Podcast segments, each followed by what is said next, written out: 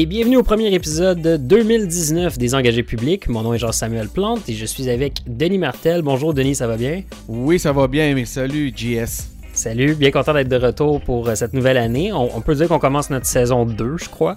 Oui, c'est la saison 2, le premier épisode de 2019. On voudrait saluer François Larouche qui nous a euh, proposé d'appeler 2019 la saison 2. clairement, on va pouvoir faire un nouveau set de DVD à vendre euh, bientôt euh, dans tous les bons HMV. Disponible pour les Patreon. Alors, cette semaine, aux engagés, on s'intéresse à Marie-Chantal Chassé qui perd son euh, ministère, ainsi qu'à Vincent Marissal qui a de la classe en surclasse.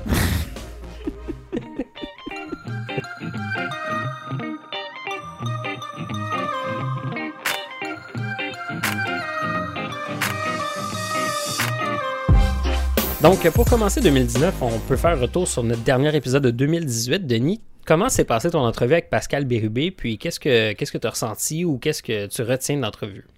Écoute, c'était euh, vraiment un, beau moment. J'ai euh, vraiment pu vivre une, réelle rencontre avec Pascal Bérubé, qui n'était pas un type que je, connaissais beaucoup. Donc, euh, j'ai eu la chance, ça a été très, très généreux. J'ai eu la chance d'avoir une entrevue. Écoute, ça a duré 1h20 seulement l'enregistrement.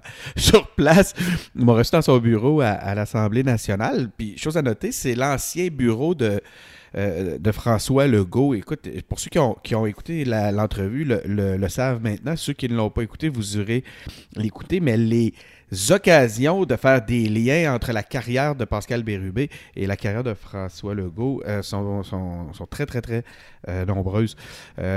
vous aurez écouté ça dans l'entrevue. donc, ce n'est pas seulement qu'une question de bureau. Puis quand je te dis, il a été généreux, c'est que, entre autres, j'étais arrivé sur place, j'avais eu, des, eu des problèmes techniques. C'est la première fois lors d'une entrevue comme celle-là que j'ai eu des problèmes techniques. Il, faisait ses, il préparait ses trucs, il signait ses cartes de Noël, il était euh, excessivement gentil, il, a, été patient, puis suite à ça, ben, il m'a donné, comme je te disais, euh, beaucoup de temps. Il a, donné beaucoup de temps pour qu'on puisse faire l'entrevue.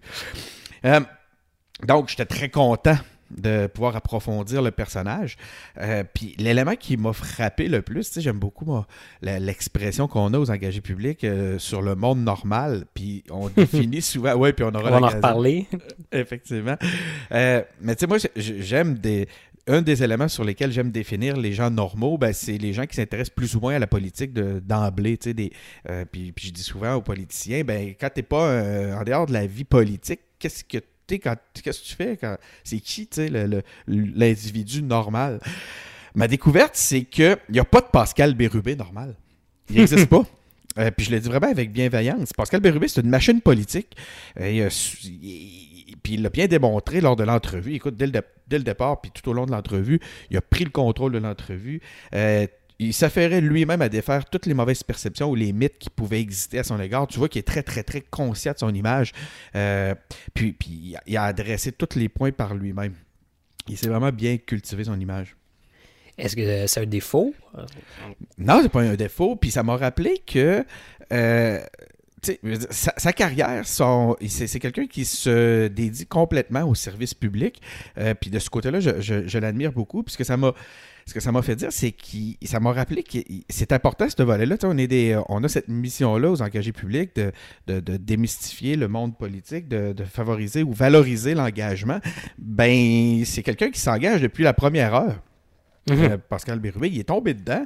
Euh, puis c'est un amoureux du, service public. Puis ça m'a fait dire que euh, c'est important ce volet-là aussi, le volet le savoir-faire politique. C'est pas juste une question de valeur, c'est pas juste une question de bon sentiment, de dire je veux changer le monde. Il y a ce volet-là chez Pascal Bérubé, mais il y a aussi le savoir-faire. Puis il nous parle entre autres de son équipe lors de l'entrevue, puis c'est. Euh, on, voit là toute l'importance d'une équipe qui travaille bien en politique. Donc, mhm. euh, ça m'a fait réfléchir. Euh, que la politique, ben, c'est un travail d'équipe. Il euh, n'y a pas juste l'idéalisme dans ce contexte-là. Euh, quand on réussit à allier compétence et idéalisme, ben, on, en arrive à, des, à, faire des choses beaucoup plus intéressantes, beaucoup plus importantes, puis probablement même des fois gagner. Puis c'est quelqu'un qui nous l'a démontré, c'est bien Matane à 60, au-dessus de 65 là, je me souviens plus. Ouais, ouais. Fait que euh, très stimulant comme, comme opportunité.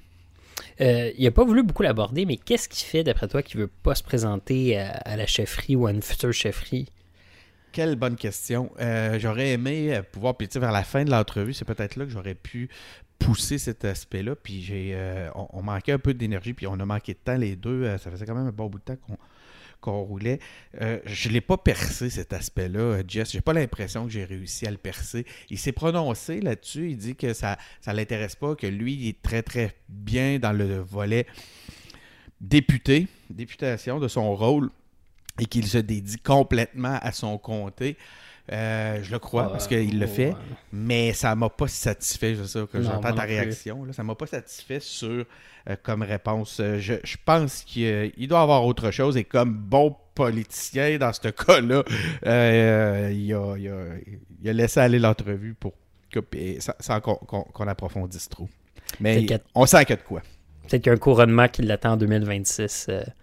Avec le, Parti du Renouveau québécois, ou on, verra comment on l'appellera. Peut-être qu'effectivement, c'est ça. Peut-être qu'il sent que le prochain tour, avec son flair politique, il sent que le prochain tour n'est pas euh, le tour du PQ, puis qu'il se garde pour euh, un, moment de succès. Lui aussi se garde en réserve de la République. Toi, de ton côté? Euh, moi, de mon côté, ben écoute, euh, revenez aux engagés. Euh, pour être honnête, après la, dernière élection, je me cherchais, puis aussi personnellement.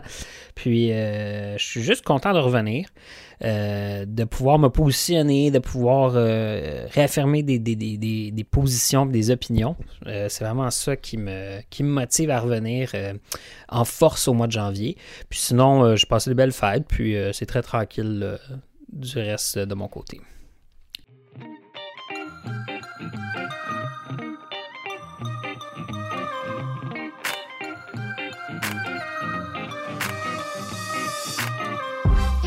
Donc, cette semaine, on a vu euh, peut-être le, premier faux pas ou la première euh, défaite du gouvernement Legault euh, lorsque Marie-Chantal Chassé a perdu le ministère de l'Environnement.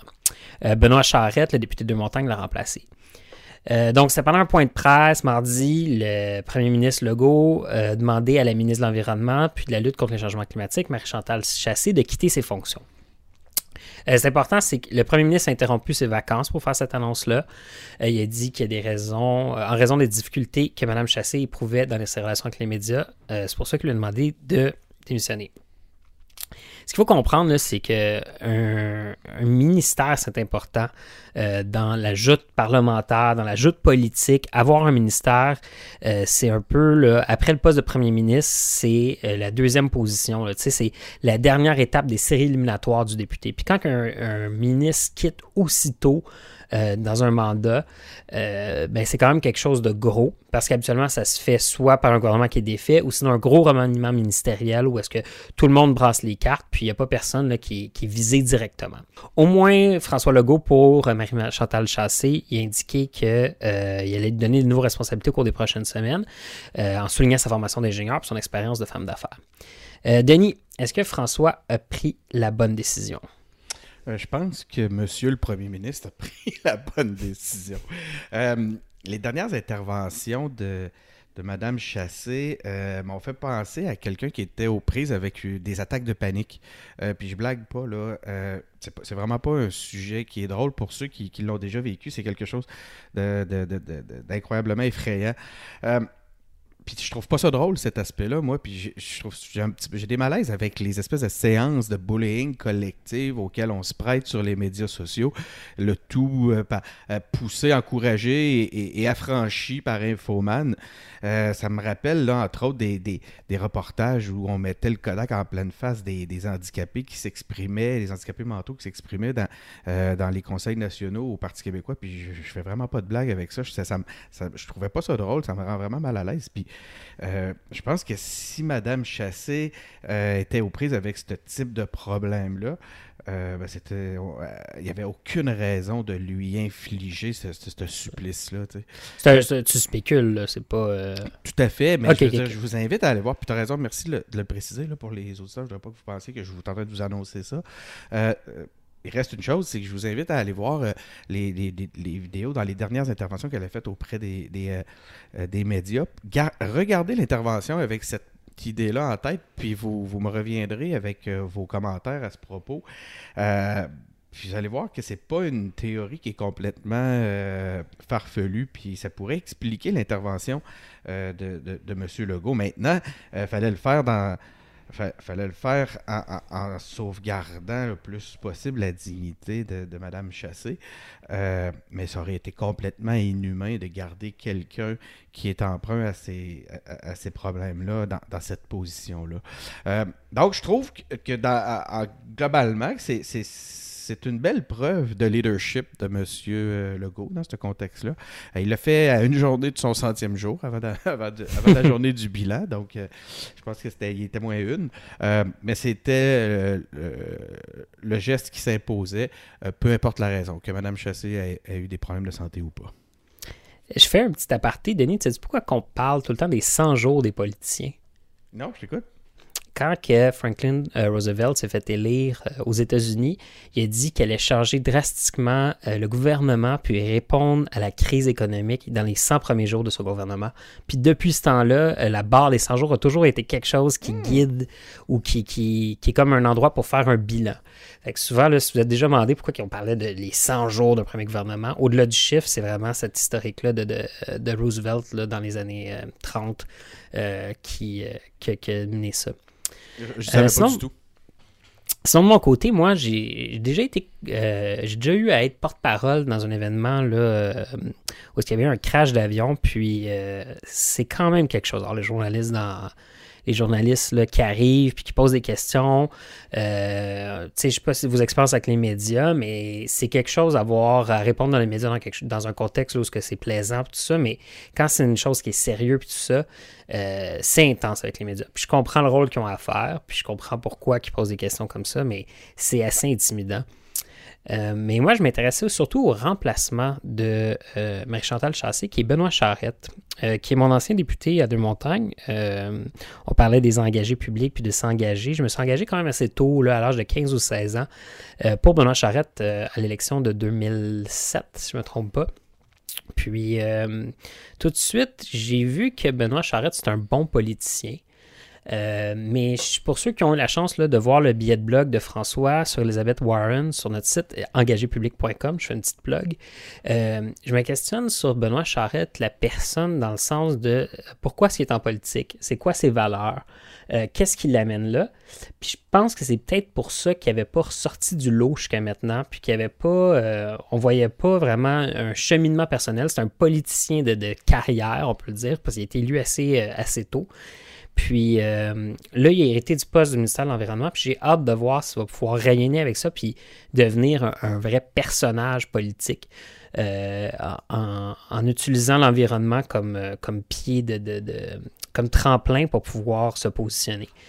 Parce que jusqu'à maintenant, c'était un, un bon élocuteur, c'était une bonne personne qui s'occupait de ce dossier, mais il n'y avait pas vraiment de raison. On se demandait pourquoi il était en politique. Puis le, le- donc, ce que tu nous racontes, ce que tu évoques, 2007, il se présentait pour le Parti québécois? Oui, dans le fond, il s'est présenté pour le Parti québécois en 2007. Euh, il a fait, euh, il a viré son capot euh, entre 2007 et 2012. En 2012, euh, il y a un le député du PQ a été élu dans deux montagnes. Puis en 2014, Benoît Charette est revenu. Est-ce que c'est euh, donc ce, ce changement de parti-là qui peut sembler un opportunisme, c'est ce qui te fait douter? Euh, non, mais avant ça même. Ah oui? Euh, parce que euh, il y avait eu justement là, en 2007, il y avait eu une course pour, pour qui allait se présenter, j'ai oublié le mot, là, une, une investiture dans de montagnes. Puis même là, j'avais pris le temps de regarder là, le- son parcours, tout ça. Puis bon, on comprenait qu'il était pour l'indépendance, mais il manquait un peu de substance puis de raison pourquoi se présenter. Puis il avait notamment perdu sa première investiture euh, en 2003, là, où je ne me souviens plus exactement. Là. Hmm. Puis il a gagné sa deuxième. Je savais pas. Donc, euh, as-tu autre chose à rajouter là-dessus? Non, tout, euh, pour moi, ça fait le tour. Je, je souhaite euh, bonne chance à Mme Chassé pour la suite.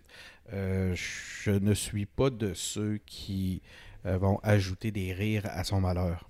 Non, c'est de la bonne chose à faire.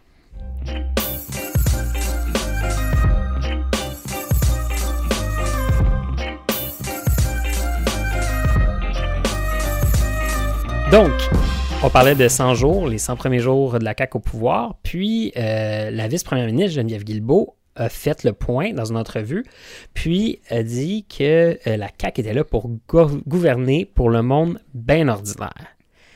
Euh, une des premières discussions qu'on a eues, François, Denis, moi, puis Louis-Philippe, ça l'a vite viré un débat sur qu'est-ce qui était le monde ordinaire. Ah, en fait, attends, attends, correctif, ça l'a viré en dîner de con où vous les trois, vous vous êtes mis contre moi pour, pour contester le, le, le, le, le, terme, monde, normal. je pense qu'on disait monde normal. Louis-Philippe avec sa formation de sociologue, François avec sa formation d'anthropologie, d'anthropologue, on peut dire. Euh, euh, utiliser un peu des, des, euh, des, contextes académiques puis des théories académiques pour parler du monde normal. J'essayais de faire un pont entre les deux, puis Denis, ben, c'est ça, Denis. Moi, ben, je, faisais pitié à travers tout ça. Mais le, le, le point, non, mais mon, mon, vrai souvenir, cela dit, JS, puis je veux le souligner, c'est je pense que tu étais le seul qui avait encore un petit peu de pitié pour moi, puis qui, qui, participait pas euh, euh, euh, full contact au, dîner de con auquel je me prêtais, je me faisais. auquel je, m'étais dans lequel je m'étais empêtré. puis je le comprends parce que c'est. T'as vu, il m'est arrivé un peu la même chose encore une fois cette, cette semaine sur Facebook. J'ai fait un. J'ai posté un un, meme qui rappelait, la, qui, dans lequel je voulais un peu mettre les, les péquistes face à leurs contradictions, dans lequel on voyait M. Parizeau qui, qui employait qui utilisait l'expression euh, monde ordinaire. Euh, mais mais au-delà de ça, euh, comment est-ce que, quand on dit qu'on gouverne pour le monde ordinaire, pour toi, qu'est-ce que ça veut dire? Moi, je pense que c'est une expression qui est facile à comprendre. je pense qu'on sait de quoi on parle. puis les gens qui rentrent dans euh, un questionnement euh, relié à, la compréhension du terme ou qui rentre dans la compréhension syntaxe, de, syntaxe ou qui euh, veulent amener des éléments anthropologiques là-dedans ou des réalités de, de, sondage ou de compréhension d'anthropologue. Euh, veulent juste en réalité noyer un poisson très très simple. Euh, les gens ordinaires, c'est des gens qui ont des défis euh, au quotidien qui sont loin des réalités des puissants ou des, des réalités des riches, des très riches, ou qui, qui, ont, qui sont confrontés en qui, sont confrontés en fait à des, à des défis qui, sont propres à tous au, quotidien, comme le, le, le, le, le les soins de nos enfants, le bien-être de nos enfants, l'éducation de nos enfants, euh, arriver à la fin du mois, euh, ce genre de choses-là. Puis il n'y a rien de déshonorant à ça. Mhm. Il n'y a rien de déshonorant à cette réalité-là. Tout le reste est pour moi que euh, des, des, courbettes intellectuelles pour éviter de parler du vrai sujet, puis euh, de, essayer de faire des jambettes à, à, nos adversaires. Moi, ce que je voulais surtout dans un, dans, un pause comme celui-là, comme je le disais tantôt, c'est mettre les péquistes face à leurs propres contradictions. Tu sais, J'ai comme l'impression qu'ils attaquent l'expression systématiquement parce qu'elle est utilisée justement par l'adversaire, qui est la CAQ dans ce cas-ci. Puis ça m'énerve. Ça m'énerve parce que reconnecter avec les gens ordinaires ou reconnecter avec les préoccupations des gens ordinaires, c'est justement un défi qu'on a actuellement au PQ. Puis de voir des gens ajouter des couches d'intellectualisme vertueux euh, sur une expression qui, en réalité, si tout le monde fait preuve d'un peu de, bon sens, euh, est facile à, comprendre, euh, mais que eux jugent trop populiste pour les, accepter de l'utiliser tel qu'il est, ben moi, ça me décourage. Puis comme je l'avais, comme je l'ai écrit dans ce cas-là, faire semblant de ne pas comprendre cette réalité-là quand on veut en parler, ben je pense que c'est une autre, c'est un élément supplémentaire qui va achever le Parti québécois si on continue à se, à se réfugier dans des concepts euh, intellectuels et, et puis là, je n'ose même pas utiliser élitiste parce que honnêtement, là, c'est juste de la mauvaise foi. Euh, ben, les gens le sentent ils le voient quand on est de mauvaise foi. Il faut être en mesure d'en parler de, des, préoccupations des gens ordinaires. Puis ça fait partie du succès du, du, de la CAQ actuellement. Puis tu sais, je demande, on dans, dans l'entrevue avec euh, Pascal Bérubé, un moment j'ai demandé est-ce que tu veux avoir raison ou est-ce que tu veux gagner? J'étais tellement content et j'ai tellement eu de respect pour cet homme-là qui m'a répondu après une, réflexion, une courte réflexion j'aime ça gagner. Ben moi, je pense que quand on veut gagner, quand on est stratégiquement intelligent, on est prêt à adopter des mesures, des, mesures ou une approche ou euh, une communication plus populiste, mais pas dans un sens euh, nécessairement négatif. C'est pas toujours sale d'être populiste et être près des gens. Madame, le, Madame là, elle a dit, François Legault l'a dit, on, on ne gouvernera pas pour les lobbies pas pour les patrons, pas pour les syndicats. On va gouverner pour les gens, pour cette majorité silencieuse qu'on n'entend jamais nulle part. Quand on dit ça, c'est parce qu'on a identifié une un groupe d'individus qui a rarement la parole. C'est ça le monde ordinaire, c'est des gens qui ont rarement la parole. Sur, on va, donc on va le faire pour la classe moyenne, pour le monde bien ordinaire. Elle a dit bien ordinaire. Ben oui, on va, on, va mettre bien entre parenthèses, puis on va seulement se concentrer là-dessus, puis on va, on, va déchirer notre chemise sur le bien ordinaire. Pour les banlieusards, ayant, tu assez?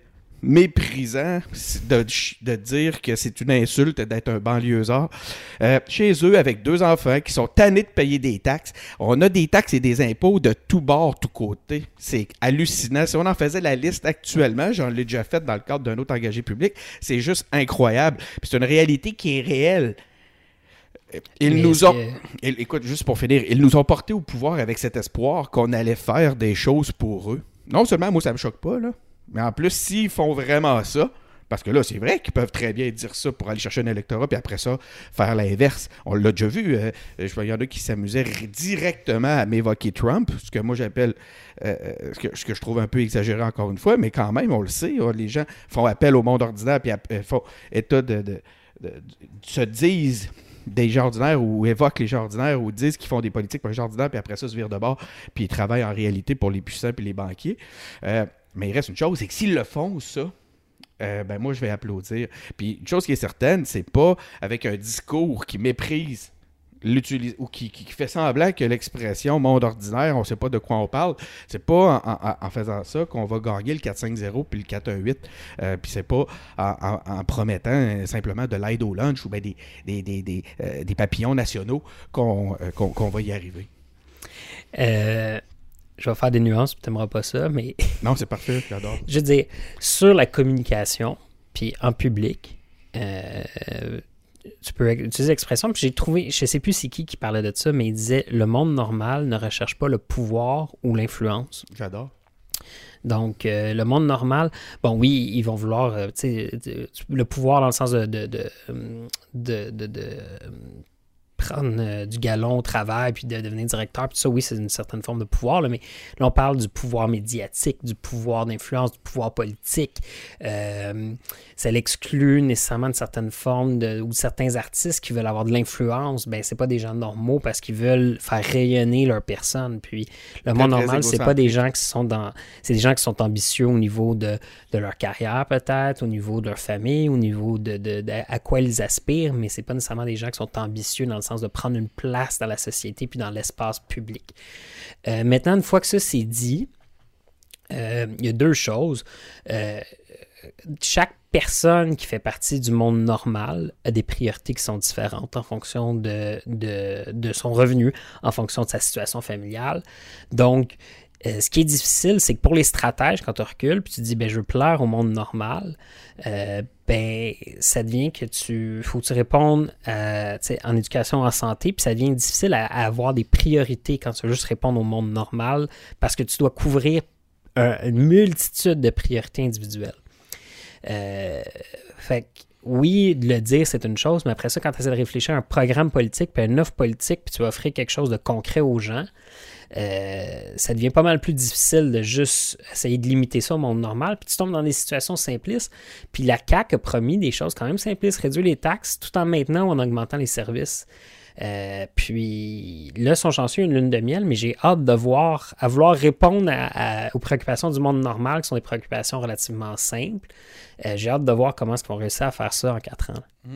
Écoute, ça me je suis pas contrarié du tout. On est en pleine adéquation. Le point pour moi là-dedans, c'est pas que les. les euh, c'est pas que premièrement, j'aimerais ça faire une nuance entre le monde normal et le monde ordinaire. Ce que j'appelle, juste pour euh, le, le, but de la suite des engagés, de, que ça soit clair pour la suite des engagés publics, l'expression le, monde normal, ça vient, euh, ça vient d'André Arthur qui disait justement que les politiciens, selon un peu la description que tu viens d'amener, étaient des anormaux. Parce que des gens qui sont imbus de leur. qui, qui ont un ego insatiable et qui, qui sont prêts à tout pour pouvoir constamment se mettre de l'avant, puis sont loin des. sont, sont, sont ben, anormaux. pas tous les politiciens qui sont comme ça, là, mais. Non, mais je, je t'arrête de parler de ce qu'André Arthur disait. Tu as raison. Il y a des nuances tout le temps. Le monde ordinaire, c'est surtout une, question reliée aux préoccupations dites ordinaires euh, qui sont propres à tous. Toi et moi, euh, Jess, je suis désolé, on a des préoccupations de gens ordinaires. Puis euh, les, éléments, c'est la base. C'est les éléments qui sont des préoccupations des gens ordinaires, c'est des éléments de base. Euh, c'est pas les grandes mesures, comme par exemple, pourquoi les péquistes peuvent sembler déconnectés, c'est parce qu'ils, souvent, ils vont constamment répondre à toutes les, les, euh, euh, ils vont amener comme solution à tous les problèmes de notre société par l'indépendance. Ce qui peut sembler, pour quelqu'un qui n'a pas euh, des préoccupations, de grands enjeux euh, dans son quotidien, quelque chose qui peut, ça peut sembler déconnecté.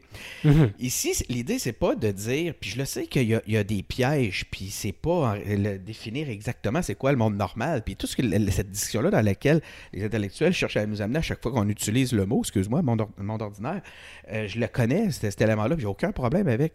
Le point est de dire que c'est sale d'utiliser le mot et que c'est mal de, de, chercher à être populiste et de s'intéresser à ce type de préoccupation-là. Moi, ça, ça me choque. Tu sais, parce que, par exemple, j'ai rien contre le fait que tu m'amènes des grands projets, que tu me fasses rêver, que tu m'amènes plus loin. Mais Christy, démontre-moi donc aussi que tu es capable d'assurer la base.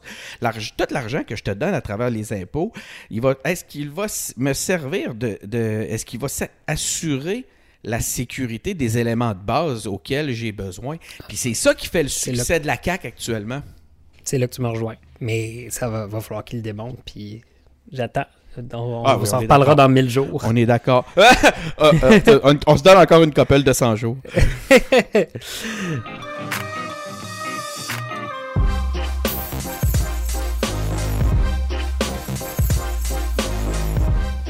Donc sinon, on a vu encore euh, le Canada à son meilleur avec une vague de haine virtuelle qui a déferlé sur Maxime Comtois cette semaine dans les heures qui ont suivi la défaite du Canada contre la Finlande au championnat mondial de hockey junior. On a vu des trucs comme t'es un des pires capitaines de l'histoire du Canada, j'espère que tu attraperas le sida, tu devras te suicider. Puis aussi des choses là comme euh, des choses naturelles comme euh, French Frog, puis Frenchie, puis ce genre de choses-là. Il y a la ministre Isabelle Charret qui a dénoncé l'intimidation, puis Pascal Berruet a estimé que Maxime Comtois victime de racisme anti-francophone. Euh, on a souvent parlé que Équipe Canada, euh, lorsque ça va bien, on parle pas que les francophones ont participé, on parle pas de l'importance que les francophones ont dans cette équipe-là. Puis quand ça va mal, on met le doigt sur eux. Puis c'est quelque chose qui est symptomatique du Canada. Puis je me demandais, Denis, est-ce que tu crois que c'est un cas isolé ou que ça révèle quelque chose de plus profond? Ça révèle clairement quelque chose de plus profond. Euh, Pascal Bérubé a, complètement raison dans ce dossier-là. c'est de, la francophobie, c'est du racisme anti-francophone. Euh, puis comme tu le dis, si tu le demandes, oui, ça, ça, dénote un problème beaucoup plus profond. On les Québécois ne sont pas perçus comme des Canadiens par le reste des Canadiens. D'ailleurs, pour ceux qui ont, qui ont écouté le, l'épisode où euh, Benoît Tardy euh, collaborait avec, a collaboré avec nous. On va sûrement le revoir dans d'autres épisodes. Euh, il l'évoque clairement. il travaille avec des, des, Canadiens. Il fait de la francisation où il y a des Canadiens qui viennent à, qui viennent à son cours. Puis quand la session est terminée, à la fin de l'été, il retourne au Canada. C'est eux qui le disent. Mm-hmm. puis on le sent, là. Puis après ça, ça, ça vient avec toute euh, avec euh, toutes sortes de sentiments. C'est pas tous les Canadiens qui sont anti-francophones, mais en ce moment, il y a plusieurs occasions depuis un certain temps où les, les euh, le sentiment anti, anti-québécois a la chance de, de se de de s'exprimer sur Internet. on l'a vu, entre autres, lors du dernier épisode de, de, Péréquation, où il y a eu beaucoup de Québec bashing. on l'a vu dans cette, dans ce dossier-là avec euh, le, jeune capitaine de l'équipe. Écoute, c'est terrible les commentaires. Tu sais, quand tu as des appels à. Puis ça, je me demande, c'est carrément un, acte criminel là, de pousser quelqu'un, de, de, pousser quelqu'un au, au, suicide, Au comme ça. ben oui. Euh, J'espère que ça ne sera pas laissé euh, sans conséquence. C'est facile de retracer ces, euh, ces gens-là. Euh, dernièrement, je voyais sur un, un- un article sur le site web de, la, de CBC, de la CBC, qui, qui parlait des, euh, des snowbirds euh, québécois qui se font des petits villages euh, québécois dans, en Floride. Puis écoute, les commentaires, JS, là, c'était On te l'a dit, lis pas les commentaires. je le sais, mais c'est débile, là. J'ai vu ça passer par toutes les gammes, les stéréotypes euh, sur les façons, la créativité pour, pour bâcher sur les Québécois est incroyable. C'est très, très, très diversifié. On est attaqué de tous côtés. C'est rempli de préjugés, là, sur lesquels je m'attends. Je m'attends des, axes sur que je n'attendais jamais, sur lesquels on soit attaqué. Euh, c'est décourageant. Des fois, je me dis, juste, juste avant de te laisser la parole, là, je me dis, pourquoi c'est pas ça qu'ils sont venus nous dire en 95? Mais justement, est-ce que le Canada et le Québec, ce serait un couple? Puis pendant 20 ans, on a dit on va s'en aller, on va s'en aller, on va s'en aller. Puis là, on a été gentils avec nous. Puis là, ben, on a mis nos pantoufles, puis on a croisé nos. Tu sais. Puis là, on commence à être plus vieux, on est passé à, on est à la retraite. Puis là, ben. euh, On fait le- juste le- s'insulter. ben, on fait juste insulter, puis le, le, le, le, le, tu sais, le gars dans le couple, puis la fille dans le couple, le stéréotype, là, mais mettons qu'on dit que le Québec, c'est la fille, puis euh, le Canada, c'est le gars, ben, le gars, il recommence à être désagréable parce qu'il sait que, tu sais, on est Il rendu plus vieux. acquis. Puis en tout cas, j'espère qu'à 70 ans, 75 ans, on va sacrer notre camp, mais... Moi, là, je veux dire à quiconque qui nous écoute actuellement que s'il vit une situation semblable dans son couple, il se doit de s'en aller. Moi, je faisais une métaphore, là, Oui, je le couple, sais. là. Ce que je trouve paradoxal dans un truc comme celui-là, c'est qu'actuellement, on voit ressortir à travers ces propos-là des velléités indépendantistes d'ailleurs, comme par exemple en Alberta, où euh, on en a vu dernièrement aussi en Colombie-Britannique. Euh, puis je me demande si au final, on se dirige pas à travers ces différents... euh, ces- comportements-là, ces, mauvais sentiments-là et le, peu d'importance qu'on y, a- qu'on- y accorde actuellement vers un éclatement plus important du Canada que simplement une séparation, entre les, Québécois et, le reste du, pays. J'ai l'impression que le Canada est pas mal plus à risque en- d'éclatement actuellement sous une nouvelle forme qu'il l'aura peut-être jamais été, puis si, si ça continue en tout cas. Mais quand tu as un leadership, un premier ministre qui dit qu'il n'y a pas de nation qui existe, qu'il existe seulement euh, des individus ou des groupes d'individus euh, qui, euh, qui, selon ce gouvernement-là, deviennent des espèces d'agents économiques, puis peu grand-chose autre que ça, Mm. ben ça sert à quoi d'être dans un pays, puis ça sert à quoi d'être dans une communauté Mm. si on partage aucune valeur, aucun référent, puis aucune culture? Puis c'est peut-être que là que le, le dommage que Trudeau va avoir fait à, à l'unité canadienne va apparaître au fil du temps. Parce qu'il y, a- il y a Andrew Scheer, puis les, au NPD, euh, sous cette... euh, sous ce, ce drapeau de l'unité ou de l'individualisme euh, ou des droits individuels, ben ils vont pas aller se mettre contre ça parce qu'ils vont passer pour des xénophobes, pour des racistes puis tout ça.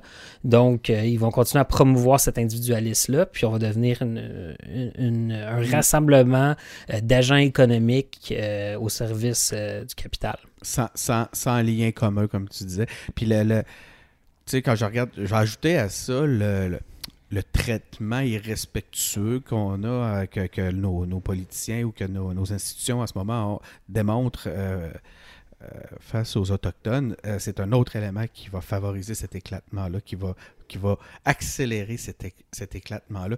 Les, les gens sont ont, ont un bullshitomètre quand même assez développé. Euh, les Autochtones, ils le voient bien actuellement là, que c'est de la grosse com. Puis c'est laid ce que, ce, que, ce que Trudeau fait euh, actuellement. C'est la même c'est le même principe dans le contexte du pétrole. Le, le pays est rendu une, une, organ- un- une compagnie pétrolière à travers ces politiques-là. Puis on a beau mettre des bas de couleur puis faire des beaux sourires. euh, je pense que le, le bullshitomètre des gens est dans le piton actuellement. Mais je dis, nous, en tant que Québécois, euh, c'est quoi notre, euh, notre alternative? Je veux dire, un, parti conservateur qui. euh, un parti conservateur qui va être encore plus dans le pétrole, un NPD faible avec un représentant qui ne semble pas être vraiment connecté avec les Québécois et la réalité québécoise. Peut-être que le bloc est pas si mal pris que ça pour la prochaine élection. Écoute, tu vas. Vous m'avez déjà entendu sur le blog dans les autres épisodes. Je suis euh, vraiment un des pires des, tracteurs du bloc. Là. Euh, je, le manque même je les ai même manqué de respect dans quelques propos. Euh, vous allez être surpris d'entendre que j'ai quelques euh, espoirs quand je vois euh, le nouveau, les propos du nouveau, euh, probablement le nouveau Je je veux pas le couronner avant le temps, mais il me donne, il me donne effectivement, je commence à, je recommence à regarder vers le bloc avec, avec plus d'espoir actuellement. Cool.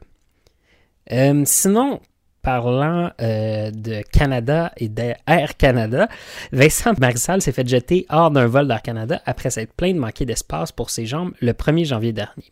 Euh, j'ai vu le tweet passer. Il a d'abord exprimé son mécontentement sur Twitter, puis il a été euh, replacé en classe affaires sur un nouveau vol. Denis, comme le proposait Jonathan Trudeau cette semaine, est-ce que Marissal a utilisé son statut pour mettre de la pression à Air Canada? Ah oui, il a utilisé sa notoriété. Euh, il a utilisé son statut. Euh, il a fait une crise. Il a fait une crise d'enfant de. Euh, moi, je pense, j'ai peur qu'on soit devant un cas de, gauche caviar, d'un individu capricieux et exigeant qui ne comprend pas qu'ils doivent se, se, soumettre au traitement des, dégradants que le reste de la population, auquel le reste de la population doit se soumettre. Non, mais je fais un petit peu des blagues, mais très peu. Il y a toujours une très grande part de vérité bon, dans mes ironies, mais j'ai l'impression qu'il qui, croit qu'il euh, a, droit, qu'un traitement spécial lui est dû. Puis c'est ce genre de choses-là, d'événements-là, d'anecdotes-là qui me fait constamment douter sur, puis qui m'empêche de croire à 100% en QS, même si j'y vois plein de, belles choses. Entre autres, ce que j'aime beaucoup chez QS, c'est le message indépendantiste d'un gars comme Sol Zanetti. Mais quand je après ça, je me vire de bord puis que je vois les petites crises, les crises euh, de M. Marissal, ben, je ça me laisse ambivalent.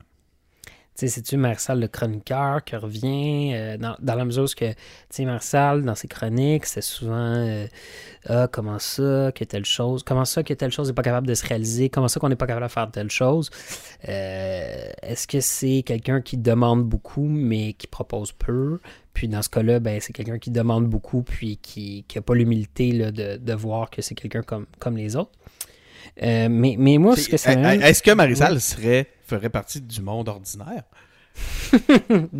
ben non, clairement pas, parce qu'il demande autre chose. Eh. mais, mais moi, ça m'amène à, euh, à, un trend, tu sais, quand on parle de gauche caviar, mais c'est euh, Québec solidaire et souvent ou comment je pourrais ça?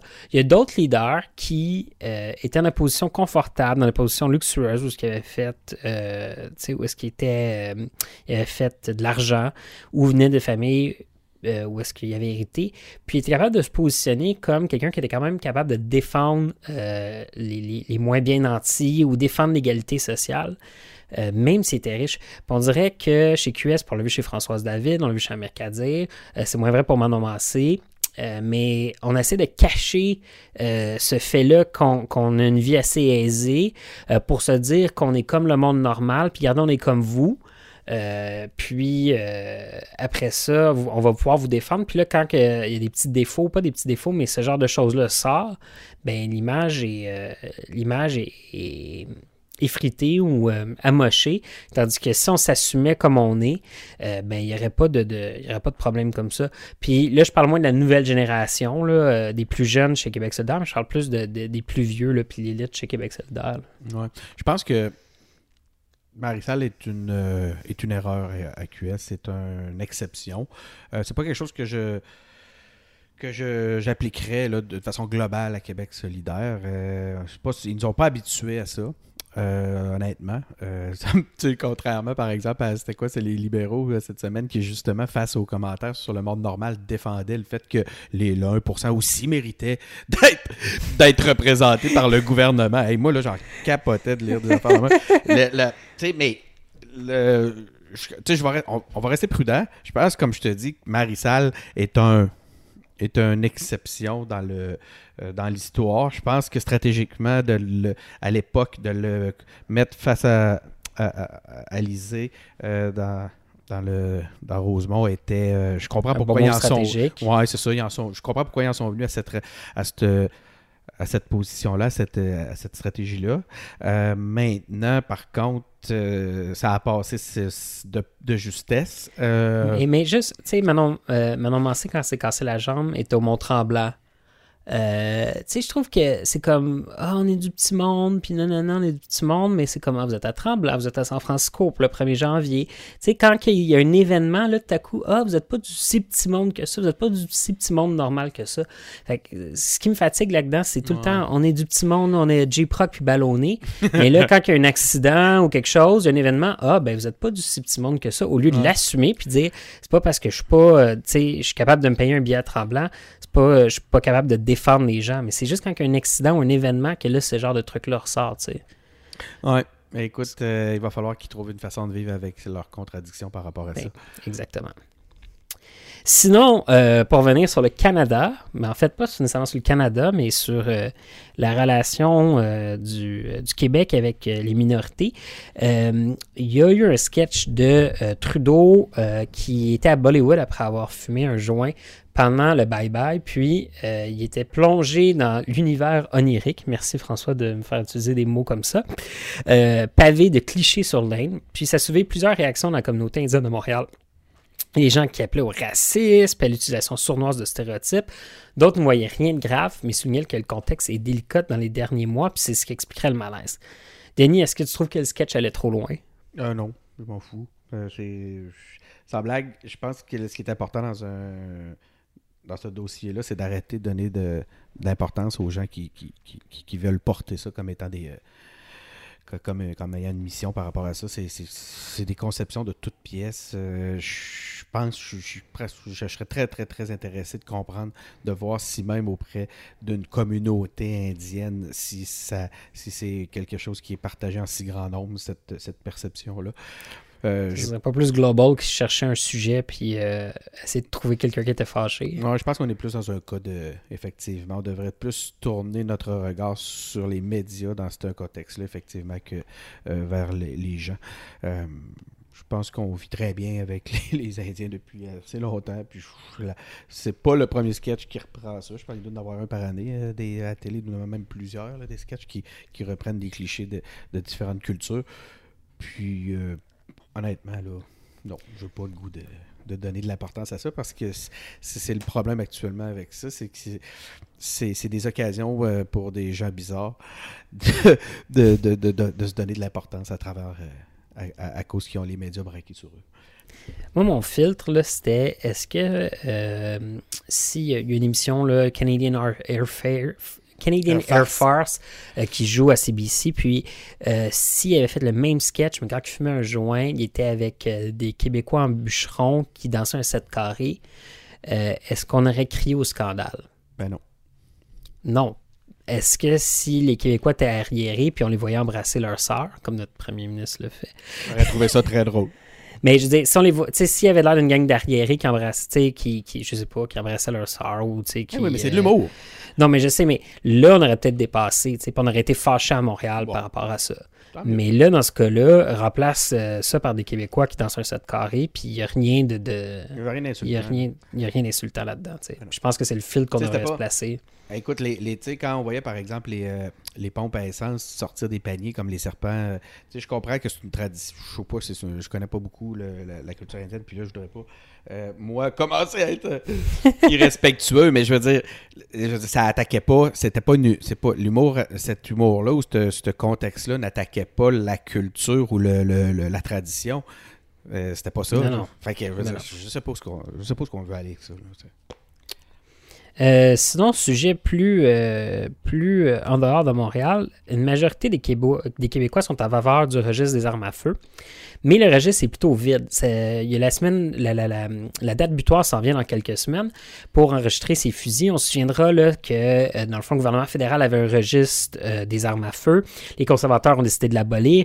Ça a été un bordel informatique. Ça a coûté plusieurs milliards de dollars pour un simple registre. Puis, euh, le Québec a essayé de récupérer les données québécoises du registre pour pouvoir faire leur propre registre. Le gouvernement fédéral, ça s'est, ça s'est rendu jusqu'en Cour suprême. La Cour suprême a dit non, vous ne pouvez pas avoir les données du registre. Fait que le, gouvernement québécois doit rebâtir le registre à partir de rien. Puis, euh, pendant ce temps-là, on a encore des collectifs comme Police Souvient qui veut que le gouvernement Legault resserre les taux autour des propriétaires délinquants. Par contre, puis on a un sondage web qui a été réalisé entre le 21 et le 26 décembre auprès de 1000 Québécois.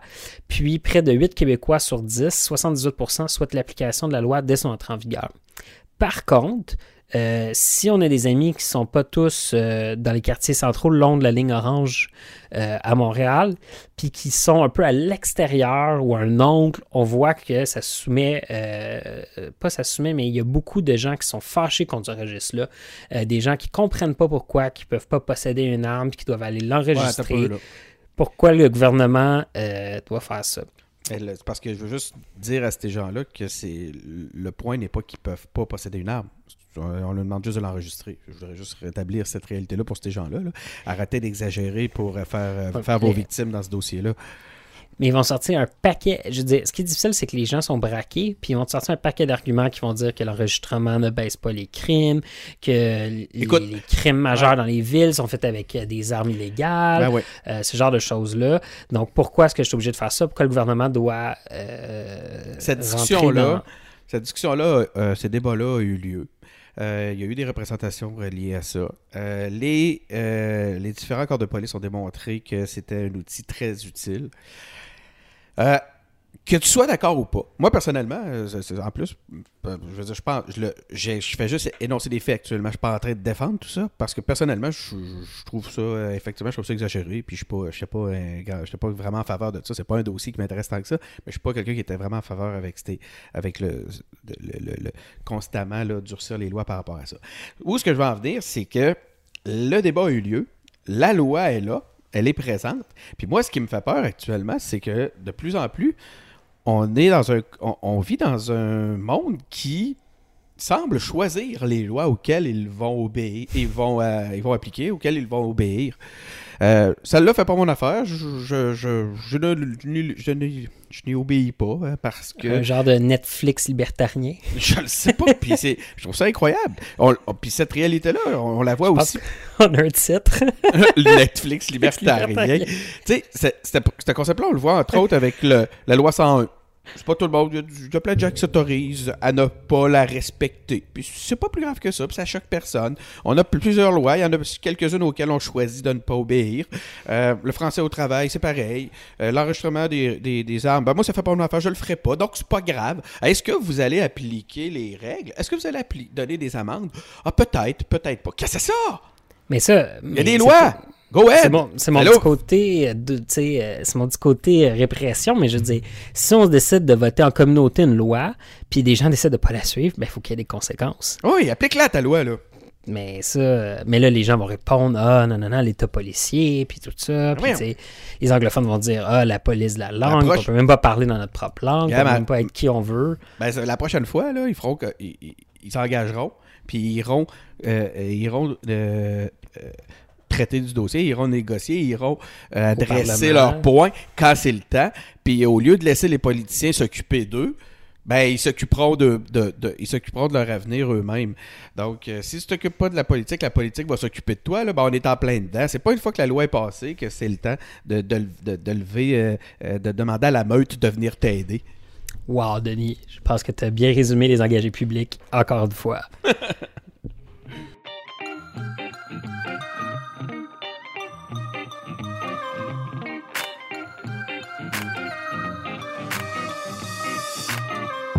Donc, Denis, qu'est-ce qu'on fait cette semaine? Quelle suggestion as-tu pour nous? Allez voir Vice. Le site, vice.com. Euh, François m'a parlé de ça plus tôt, puis j'ai été sur le site de vice.com, puis il disait qu'il y avait des otaries, pas des otaries, mais des phoques dans un village de Terre-Neuf. J'étais comme, OK, mais encore. puis t'es comme, non, Vice le film, le con. Ouais, je me suis, euh, je me suis désabonné de, de toutes les Juste en passant, non, je parle pas de Vice, mais j'aimerais ça spécifier que je me suis désabonné de toutes les plateformes de Vice dernièrement à cause justement de leur stratégie éditoriale qui est de plus en plus insignifiante. Quoi qu'il en soit, non, je parle de l'histoire de Dick Cheney euh, aux États-Unis. Je vous le savez, je suis pas moi qui est le plus connaissant en politique américaine. À chaque fois que vous commencez à en parler, je suis comme euh, je- je- je commence à sonner occupé. Mais euh, j'ai trouvé, ben, premièrement, sur mon éducation, ça a été, euh, j'ai beaucoup appris. Ça a été un, un- bienfait. J'ai vu des choses là-dedans euh, vraiment intéressantes. J'ai essayé de me garder un filtre de pas avoir de, passer à travers le filtre démocrate dans ce à travers tout ce que je voyais. Puis ce qui est vraiment intéressant, c'est que le film est suffisamment intelligent pour lui-même adresser cette réalité-là. Puis je veux pas gâcher aucun punch. Je vais vous laisser aller le découvrir. Allez le voir. C'est un film intelligent. C'est un film qui a un propos à différents degrés. Euh, c'est un, je pense que c'est un travail honnête. Puis euh, c'est bien fait. Euh, on apprend beaucoup de choses. Puis ça nous permet de refaire le, le- un peu le bilan des, peut-être des quoi des 20 dernières années au point de vue politique aux États-Unis. Puis ça nous fait comprendre sur beaucoup d'aspects euh, pourquoi on en est là aujourd'hui. Cool, je vais aller le voir après avoir fini de lire les articles de Vice. Sinon, mais justement, Tu vas savoir comment fumer du pot, euh, comment te rentrer euh, euh, un gars de miché les fesses, puis tu vas aussi savoir pourquoi les villes Ah, ben, de Terre-Neuve sont, sont envahies par les phoques. tu tu- t'es pas désabonné il y a si longtemps que ça. Disons que l'algorithme est tenace. Orgasme prostatique. C'est un article sur le site. Ok, on coupe, hein? Cote euh, 21h. Sinon, parlant de, sites comme Vice avec des stratégies éditoriales douteuses, euh, j'ai lu un article de BuzzFeed News, euh, mais qui était super intéressant, un article de fond qui s'intitulait How Millennials Became the Burnout Generation. Puis ce qui était vraiment intéressant, c'est on s'intéressait euh, au, euh, au, fait que les milléniaux euh, sont déconnectés, se sentent à bout, sentent qu'ils n'ont pas d'énergie, ils n'ont pas envie de continuer. Puis pour certaines personnes, ça devient vraiment un burn-out euh, de manière traité de manière psychologique, puis euh, qui, nécessite de la, thérapie. Euh, mais pour d'autres, c'est un sentiment qui est généralisé dans la génération. Puis on parlait beaucoup, l'auteur parlait beaucoup des inéquités, puis du fait que c'était difficile économiquement d'y arriver peut-être moins vrai ou moins fort ici au Québec euh, qu'aux États-Unis, mais ça reste que c'est quand même là. Puis, euh, ce que j'ai beaucoup aimé, c'est que face à ces iniquités-là, puis face à ce sentiment-là, mais oui, il y a un travail personnel à faire, mais il y a surtout un travail euh, collectif à faire. Puis, il y avait un appel à l'engagement dans cet article-là qui était comme, mais si vous trouvez que c'est difficile de vous acheter une maison, c'est difficile de, de- de pouvoir économiser, que vous pensez que vous n'allez pas pouvoir prendre votre retraite, bien, vous pouvez travailler sur vous, puis sur votre carrière, puis sur vos... euh, euh, vous pouvez travailler sur vous, sur votre carrière, sur euh, vos, épargnes, mais c'est surtout en vous engageant politiquement, en changeant les lois, en vous assurant que euh, tout le monde a une chance égale. C'est comme ça que vous allez pouvoir sortir de ce sentiment-là là, de burn-out puis de, de- d'écrasement. Donc, c'est un article qui était très intéressant, parce qu'on partait du moi, puis de mes problèmes de moi, vers la collectivité. Puis c'était super intéressant.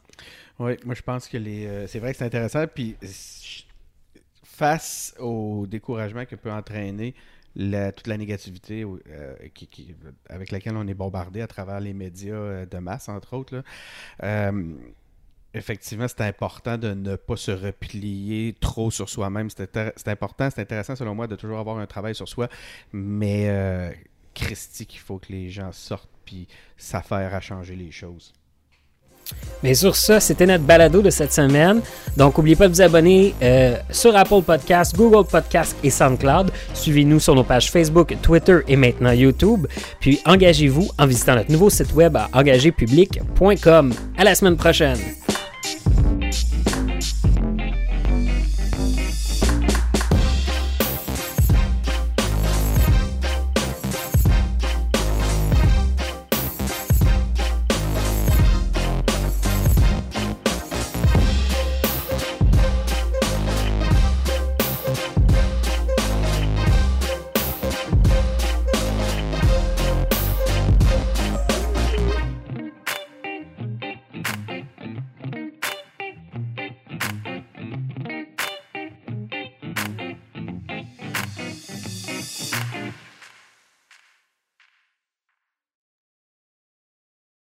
OK. Donc, euh, ça va être ça. Puis on va faire la On a suggestion. réussi à faire de Denis quelqu'un d'inspirant et d'inspiré. ça a juste pris 6 mois. 100 jours. On va faire les 100 jours de Denis.